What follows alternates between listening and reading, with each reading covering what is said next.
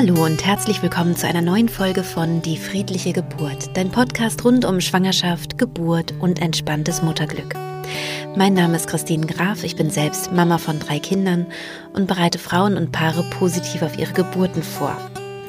Wenn dies die allererste Folge ist, die du von meinem Podcast hörst, dann kann ich dir empfehlen, zunächst mit den ganz ersten Folgen, also Folge 0 bis drei oder vier zu starten, denn dann weißt du so ein bisschen, worum es geht und danach kannst du dann gerne kreuz und quer durch den Podcast springen.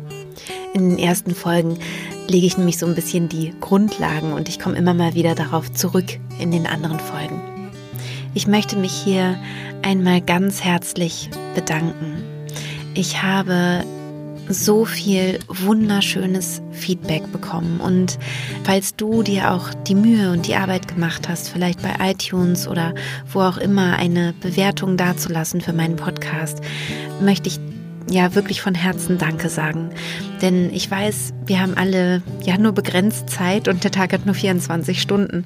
Und ähm, ja, wenn du dich vielleicht da hingesetzt hast und, und äh, da einfach ein paar Zeilen geschrieben hast, dann ist das so wertvoll weil der Podcast dadurch tatsächlich ja ziemlich erfolgreich ist und mittlerweile so viele Frauen schon erreicht.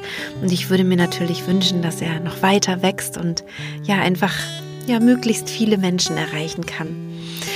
Ich bekomme auch jeden Tag Zuschriften, ich bekomme viele E-Mails, viele Geburtsberichte und auch dafür möchte ich mich ganz, ganz herzlich bedanken. Viele der Geburtsberichte durfte ich auch auf meiner Homepage und zum Teil auch auf Instagram veröffentlichen. Und ähm, ja, auch dafür möchte ich mich ganz herzlich bedanken. Denn ähm, ich glaube, dass es wichtig ist für Frauen, Geburtsberichte zu lesen, Geburtsberichte zu hören. Es wird auch hier ähm, in der nächsten Zeit mehr und mehr Geburtsberichte geben ähm, als Podcast-Folgen. Und ähm, was ich eben immer wieder in Gesprächen erfahre, ist, dass Frauen mir berichten, dass diese Geburtsberichte dazu geführt haben, dass sie ähm, ganz anders in ihre eigene Geburt reingehen konnten, dass es einfach Mut gemacht hat und ähm, ja dieses Bild davon, dass Geburten schön sein können und erfüllend sein können, halt einfach ähm, realer wird und greifbarer und das ist natürlich großartig. In dieser heutigen Podcast-Folge geht es weniger um Geburt, sondern es geht eher darum, ähm, wie du deinen Wohnort aussuchen kannst, falls du gerade überlegst, wo du vielleicht deine Familie gründen möchtest. Also vielleicht stehst du ja noch ganz am Anfang deiner Familienplanung oder es steht ein Umzug bevor. Du willst vielleicht innerhalb einer großen Stadt umziehen oder vielleicht auch in eine andere Stadt und darum soll es in dieser Podcast-Folge gehen. Ich wünsche dir ganz viel Freude beim Zuhören.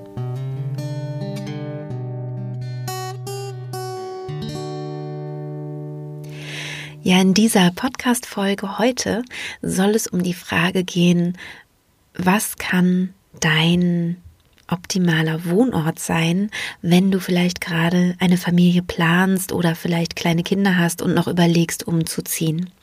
Ich selber habe nämlich gemerkt ähm, oder merke heute, dass ich im Rückblick einige Entscheidungen anders getroffen hätte, denke ich, oder nochmal anders durchdacht hätte.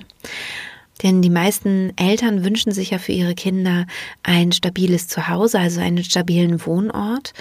Und dann möchtest du vielleicht nicht ähm, kurz vor dem Schul, vor dem Schuleintritt dann nochmal diesen Ort wechseln. Das heißt, ähm, es ist sinnvoll, wenn du auch schon in der Schwangerschaft oder wenn du die Familie planst oder wenn dein Kind noch sehr klein ist, schon mal schaust, wo ist denn eine Schule, auf die du gerne dein Kind geben würdest? Ich habe mich persönlich sehr spät mit Schulsystemen auseinandergesetzt. Also mit der Frage, wo könnte ich mir vorstellen, dass mein Kind zur Schule geht. Ich hatte so vage Vorstellungen. Es gab an dem Ort, wo wir dann oder ja, wo wir jetzt wohnen und wo wir damals hingezogen waren, als meine Kinder noch sehr klein waren, eine süße Grundschule, die hat mir optisch total gut gefallen. Ich habe mir die von außen so angeguckt und ich habe mich erst später damit auseinandergesetzt, dass ich vielleicht nicht unbedingt mein Kind in eine staatliche Schule geben möchte. Das war mir zu dem Zeitpunkt, als wir hingezogen sind an den Wohnort jetzt ähm, noch nicht so bewusst und noch nicht so klar. Ich hatte das Gefühl, dass Schule noch sehr, sehr lang wartet. Also dass es noch sehr lange dauert, bis ich mir darüber Gedanken machen sollte. Und auch da, als ich mir Gedanken machen sollte, war ich auch echt spät dran, muss ich wirklich sagen. Natürlich ist es wichtig auch zu gucken, was passt denn zu meinem Kind, welche Schule passt vielleicht zu meinem Kind und auch abzuwarten, ähm, da nicht vorschnell irgendwas zu, zu machen. Aber es gibt ein paar Dinge, die man, glaube ich, grundlegend vorher schon machen kann. Also ich glaube, dass das Thema Schule schon vorher durchzudenken, ist sinnvoll und ist gerade auch dann sinnvoll, wenn du eben planst, irgendwo hinzuziehen.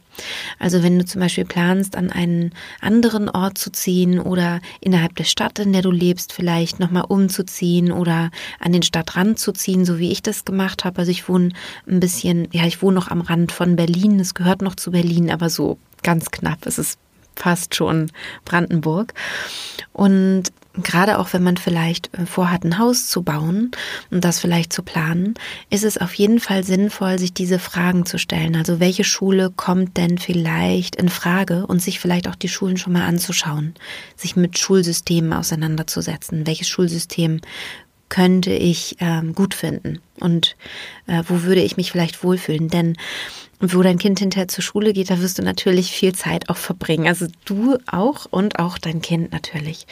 Und dann gibt es auch die Frage, möchte man einen Schulwechsel für das Kind, also nach der vierten oder nach der sechsten Klasse, möchte man da einen Wechsel haben oder möchte man vielleicht sogar eine Schule haben, die einfach von der nullten oder ersten Klasse bis zum Abitur zum Beispiel durchläuft. Also wie es an der Schule ist, an der meine Kinder zum Beispiel sind, an der Waldorfschule. Ähm, die haben keinen Schulwechsel und das war mir halt sehr wichtig. Ich wollte, und das habe ich halt erst später gemerkt, meinen Kindern gerne einen Schulwechsel ersparen, weil ich selbst als Kind sieben Schulen besucht habe. Also ich kannte Schulwechsel oder kenne Schulwechsel sehr gut aus der Kinderperspektive und bin da vielleicht so ein bisschen auch ein gebranntes Kind. Ich wollte auf jeden Fall, dass meine Kinder möglichst an einer Schule bleiben. Das muss überhaupt nicht für jede Familie das Richtige, das Richtige sein. Um, ich weiß noch nicht mal, ob es für meine Kinder genau die ideale Entscheidung sein wird. Also sie sind ja noch nicht aus der Schule, also der Schule entwachsen. Das heißt, ähm, das werden wir noch sehen, ob sie damit glücklich sind, an einer Schule zu bleiben. Aber ähm, ich glaube, es ist gut, wenn du dir diese ganz persönlichen Gedanken vorher schon mal machst und dann eben schaust, die Schule, die in der Nähe von der Wohnung ist, die ich mir ausgesucht habe oder von dem Haus, das ich vielleicht bauen oder kaufen möchte, ist das eine Schule, bei der ich mir vorstellen könnte, dass meine Kinder dorthin gehen. Denn es kann sein, dass wenn die Schule etwas weiter weg ist, es irgendwann nervig wird.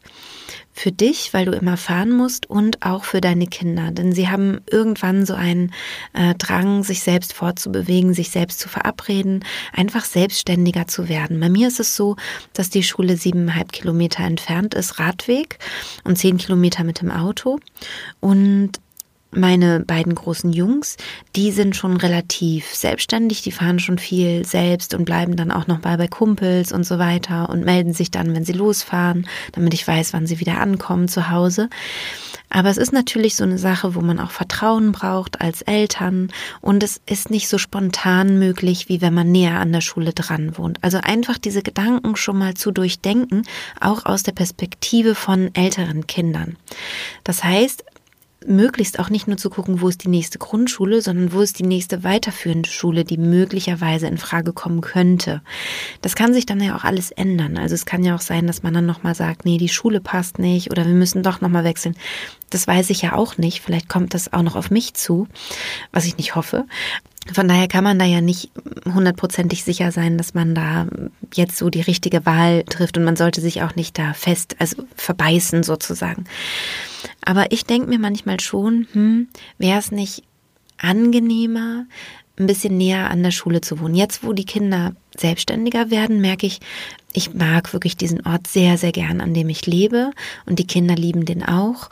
Und ich glaube, wir können damit leben, dass ich halt viel fahre. Also dass ich die Kinder einfach viel bringe. Die fahren zwar viel Fahrrad und ich fahre auch gerne mit und ähm, das machen wir wirklich auch regelmäßig und viel.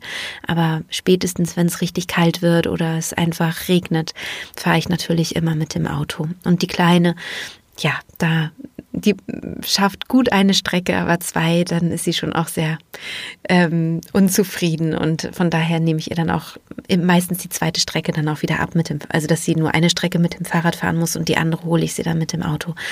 Das heißt also, ähm, das sind alles Fragen, die ähm, es, glaube ich, einfacher später machen, wenn man die gut durchdacht hat. Also wenn man weiß, okay, wenn ich weiter weg wohne von der Schule, dann habe ich Fahrtwege. Gibt es da eine gute Busverbindung? dass die Kinder dann vielleicht in der dritten Klasse ähm, schon mit dem Bus alleine fahren können oder vielleicht sogar auch schon früher, weil weil es da vielleicht sogar einen Schulbus gibt oder sowas. Also dass man sich so etwas überlegt, ähm, dass man das durchrechnet, dass man auch guckt, okay, dann brauche ich ein Auto, das muss ich vielleicht auch anschaffen oder ähm, habe ich vielleicht auch ein schlechtes Gewissen dann der Umwelt ähm, gegenüber? So geht's mir immer so ein bisschen, dass ich denke, oh, ich will das so gering wie möglich halten, diese Fahrzeiten mit dem Auto. Und natürlich, wenn man in der Nähe der Schule wohnt, ist es auch nicht schlecht, ähm, dass die Kinder sich eben auch spontan mit Klassenkameraden auch verabreden können. Das heißt, selbst die kleinen Kinder, also die in der ersten, zweiten, dritten Klasse sind, vierten auch noch, ja, also die, diese ersten Schuljahre, diese Grundschuljahre, die können sich dann einfach mit ihren Nachbarskindern verabreden und ähm, die gehen auch in die gleiche Schule und das hat schon was sehr, sehr Schönes. Mm, ich finde allerdings auch, jetzt meine Kinder sind ja schon ein bisschen älter, die haben jetzt alle Geburtstag im Herbst und werden acht, zwölf und vierzehn. Und was ich jetzt so merke, ähm, ist, dass es auch was ganz Tolles hat, dass sie jeden Tag diese Strecke mit dem Fahrrad fahren oder fast jeden Tag. Das heißt, die werden ziemlich ähm, tough. Also ich merke das ganz besonders an den, an den Jungs, die ja einfach viel selbstständig fahren, meistens selbstständig fahren, ähm, dass die einfach fit sind. Also die haben immer ihre Bewegungen, darüber muss ich mir gar keine Gedanken machen. Ähm, ich muss denen was zutrauen oder ich würde sie halt extrem bemuttern und ständig eben mit dem Auto hin und her fahren oder so. Das heißt, ich traue denen auch was zu und das macht auch was. Also es macht auch was mit den Kindern, wenn sie, ähm, ja, wenn sie auch solche Strecken bewältigen können. Meine Tochter ist davon noch nicht ganz so begeistert, aber ich hoffe, das kommt noch, wenn sie größer wird, dass sie halt merkt, ja, ich, ich kann auch alleine zur Schule fahren, ist kein Ding. Ja, und ich kann auch eine Strecke von siebeneinhalb Kilometern fahren. Wenn man dann natürlich noch weiter weg wohnt, wird das auch wieder ein bisschen schwieriger. Ne? Also auch die Selbstständigkeit, außer man hat dann eben eine gute Busverbindung vielleicht oder so. Das heißt also, das weite Wegwohnen von der Schule, das muss auch nicht nur ein Nachteil sein, sondern das hat auch gewisse Vorteile. Ähm, Gerade wenn es vielleicht um die Schule herum gar nicht so schön ist zu wohnen oder man halt vielleicht auch einfach nichts findet. Aber den Gedanken, Schule ein bisschen mitzudenken bei der Wahl des Wohnortes, das würde ich ähm, auf jeden Fall empfehlen. Also das ist so ein bisschen was, ähm, wo ich dachte, so aus, aus meiner Erfahrung ähm, als Mama kann ich sagen, dass ähm, ja, das hätte ich vielleicht gerne vorher gewusst oder schon mal vorher mit jemandem drüber gesprochen oder ja, diese, ähm, diese Gedanken bekommen. Doch, es ist auch schon früh und auch schon vielleicht in der Schwangerschaft wichtig, sich Gedanken darüber zu machen, wie will ich dann später mit meinen Kindern sein. Ja, denn ein Baby kann ich auch an einem Ort bekommen, wo ich jetzt sage, ja, da fühlen wir uns jetzt alle vielleicht nicht so wohl oder so. Also ich weiß noch, dass ich halt vor 14 Jahren, als mein Sohn geboren wurde, in Neukölln lebte das war da noch sehr ungemütlich, sage ich mal, zu dem Zeitpunkt. Da konnte man aber super ein Baby haben. Das war überhaupt kein Problem. Also es war urban, man kam schnell von A nach B. Ähm, ich hatte da meine Freunde in anderen Bezirken, bin ich halt hingefahren. Es war kein, das war nicht weiter wild und ich hatte eine wunderschöne Wohnung.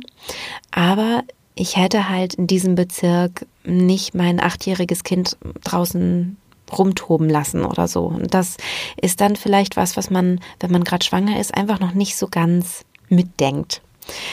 Ja, und das ist der Grund, warum ich mich entschieden habe, darüber heute in dieser Podcast-Folge einmal zu sprechen. Auch das Einzugsgebiet ähm, ist natürlich was, was man auch mitdenken kann, gerade in einer großen Stadt, dass man sagt, ähm, ist das Einzugsgebiet, wo wir jetzt wohnen, ähm, okay für mich, möchte ich, dass mein Kind dort eben in die Schule geht oder eben nicht. All das spielt eine Rolle und darüber sollte man vielleicht auch vorher schon mal ein bisschen was gehört haben und sich vielleicht auch mal mit Eltern an der jeweiligen Schule des Stadtbezirkes vielleicht mal ein bisschen unterhalten, ähm, Eindrücke sammeln und dann vielleicht gucken, möchte ich vielleicht gerade das? Also ich kenne auch viele, die sagen, ich möchte gerade in Neukölln oder in Kreuzberg zum Beispiel mein Kind in die Schule äh, schicken, damit es ähm, dort auch eine gewisse Vielfalt äh, kennenlernt und einfach so das, das echte Leben sozusagen kann ich auch nachvollziehen. Und wenn man dann aber eben bestimmte Wünsche hat, ganz ähm, vielleicht auch von einer bestimmten ähm, Schulform, die vielleicht nicht staatlich ist, wie Waldorf oder Montessori oder es gibt ganz viele unterschiedliche tolle Ansätze, dann ähm, ja, dann ist das vielleicht auch gut, wenn man da nicht ganz so weit von der Schule weg wohnt. Ja, das war's mit dieser Podcast-Folge. Ich hoffe, ich konnte dich damit inspirieren. Es ist ein Thema, was wirklich spannend ist und äh, was man vielleicht tatsächlich als äh, junge Mama gar nicht so auf dem Schirm hat.